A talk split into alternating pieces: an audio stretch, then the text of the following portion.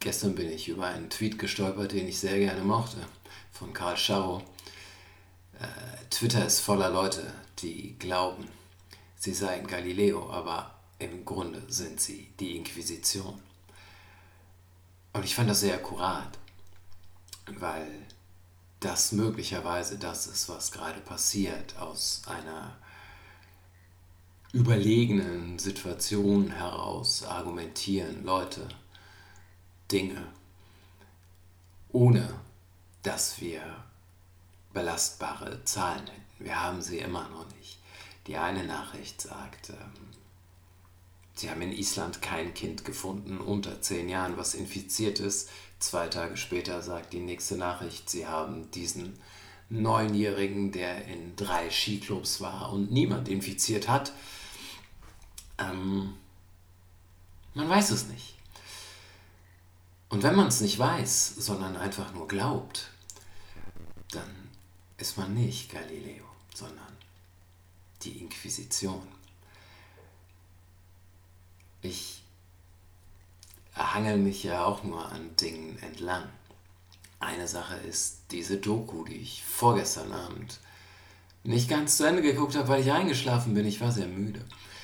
Äh, aber es war ausreichend. Eine Arte-Doku, die heißt Profiteure der Angst, die man auf YouTube abrufen kann und in der es um die Schweinegrippe geht und was damals passiert ist und wie viel Geld für einen Impfstoff ausgegeben wurde, den man letztlich nicht gebraucht hat und so weiter, wie sehr die Pharmaindustrie möglicherweise oder bewiesenerweise ihre Hände da im Spiel hatte. Und natürlich kann man jetzt argumentieren, aber es gibt keinen Impfstoff. Wir haben keine Nutznießer. Dieses klare Geschäftsmodell ist einfach nicht vorhanden. Deswegen ist die Situation komplett anders. Und das hat sicherlich seine Berechtigung. Aber diese Doku zeigt auch, dass man damals überreagiert hat. Weltweit. Und dass man bei der Vogelgrippe vorher auch schon überreagiert hatte. Daraus könnte man schließen, dass es einen Hang zur Überreaktion. Könnte. Aber möglicherweise gibt es diesen Hang und dieses Mal ist die Reaktion aber komplett angemessen. Ich weiß es immer noch nicht. Aber was heißt angemessen? Das heißt, wir zahlen einen Preis. Ich sehe zurzeit meine Eltern nicht die beide, die sind alt, die haben beide Vorerkrankungen, einmal Herz, einmal Lunge. Die sind Risikogruppe. Und vergessen wir mal die gesellschaftliche Verantwortung. So, bin ich bereit, meine Eltern vier, sechs, acht, zwölf, 14 Wochen nicht zu sehen, um ihr Leben zu schützen? Ja, bin ich. Bin ich bereit, meine Eltern vier, sechs, acht, zwölf Monate nicht zu sehen? 14 Monate. Ein Jahr, keine Ahnung, wie lange es dauert. Also so, wann kommt der Zeitpunkt, wo ich sage, ja, aber ich gewinne ja nichts. Und die gewinnen auch nichts. So, wir sehen uns einfach nicht. Und gerade wenn Menschen alt sind, wir werden nicht die Möglichkeit haben, die Zeit, die wir jetzt nicht miteinander haben, hinten dran zu hängen.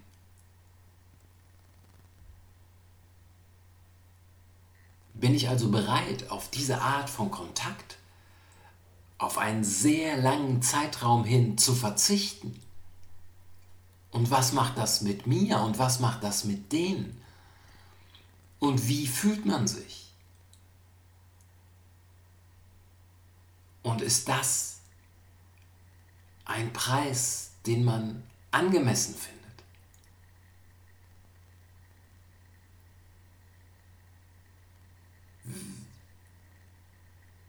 Angenommen, die erkranken und ich darf dann nicht zu ihnen. Dann ist das halt so. Dann muss man mit dieser Situation umgehen. Aber wie würde ich mich fühlen? Als jemand, der einfach nur seiner gesellschaftlichen Verantwortung nachgekommen ist? Also was bedeutet das für unsere Bindung? Und wie lang kann dieser Zeitraum, wir können es ja jetzt nicht überblicken, aber wir können es immer wieder und wieder und wieder und wieder verlängern. Oder man kann sich irgendwann sagen, okay, aber ich setze mir selber eine Grenze und ab da werden Dinge anders.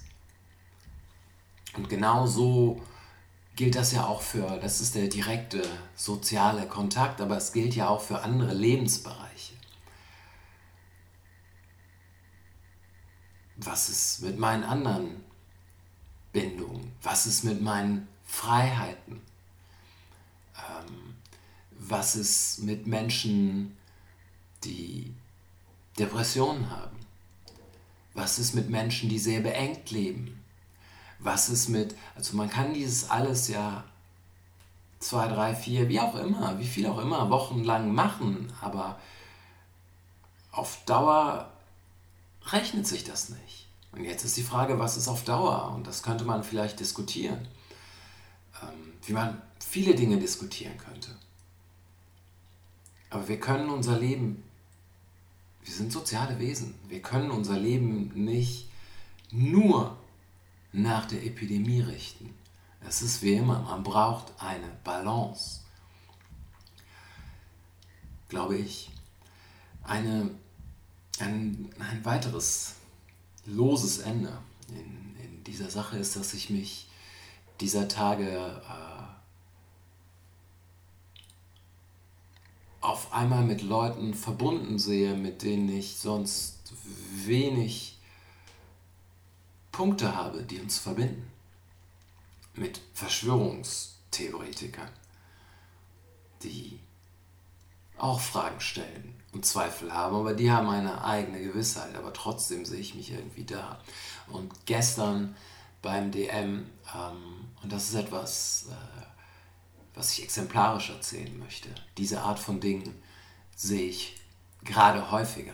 Gestern beim DM äh, sagt die Kassiererin zu der Frau hinter mir, während ich meine Sachen einpacke, ähm, keine Schule und sie sagt nein, noch keine Schule. Und dann sagt sie, aber wenn wir Schule hätten, dann könnten wir ja diese Sicherheitsabstände überhaupt nicht gewährleisten. Das ist ein kompletter Fehler, die Schulen aufzumachen. Und die Kassiererin sagt, aber es gehen ja noch gar nicht alle zur Schule, sondern nur die älteren Jahrgänge. Das heißt, es müsste doch genug freie Klassenzimmer geben, damit man sich etwas mit diesem Sicherheitsabstand einfallen lassen kann. Wir haben auf der einen Seite die studierte Frau, die Lehrerin geworden ist. Wir haben auf der anderen Seite die Frau, die an der Kasse sitzt im DM. Und sie scheint sich mehr eigenständige Gedanken zu machen, wie ich diesem kleinen Gesprächsfetzen entnehmen, entnommen habe. Meine Interpretation der Dinge, wie immer. Aber es ist oft so, wir sind hier in einem Neubaugebiet gezogen und hier sind immer noch jede Menge Handwerker, die Dinge tun. Ähm, und es ist ein diverses Viertel.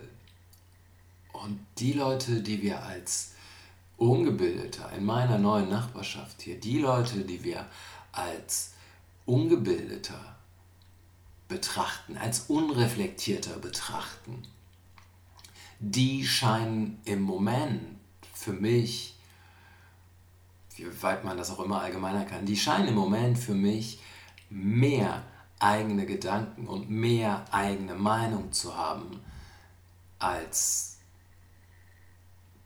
Die meisten Akademiker in meinem Umfeld. Das überrascht mich und vielleicht lässt es sich nicht verallgemeinern, aber auch mit denen sehe ich mich auf einmal verbunden.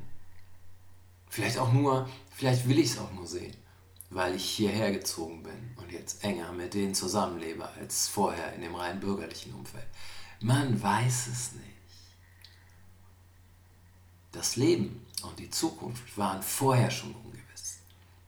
Dass wir jetzt in dieser Situation sind, beweist genau das. Es war auch vorher schon nicht planbar und nicht sicher. Und es ist auch schön, mit Ungewissheit zu leben und zu versuchen, sich auf Dinge einfach einzulassen. Jeden Tag neu.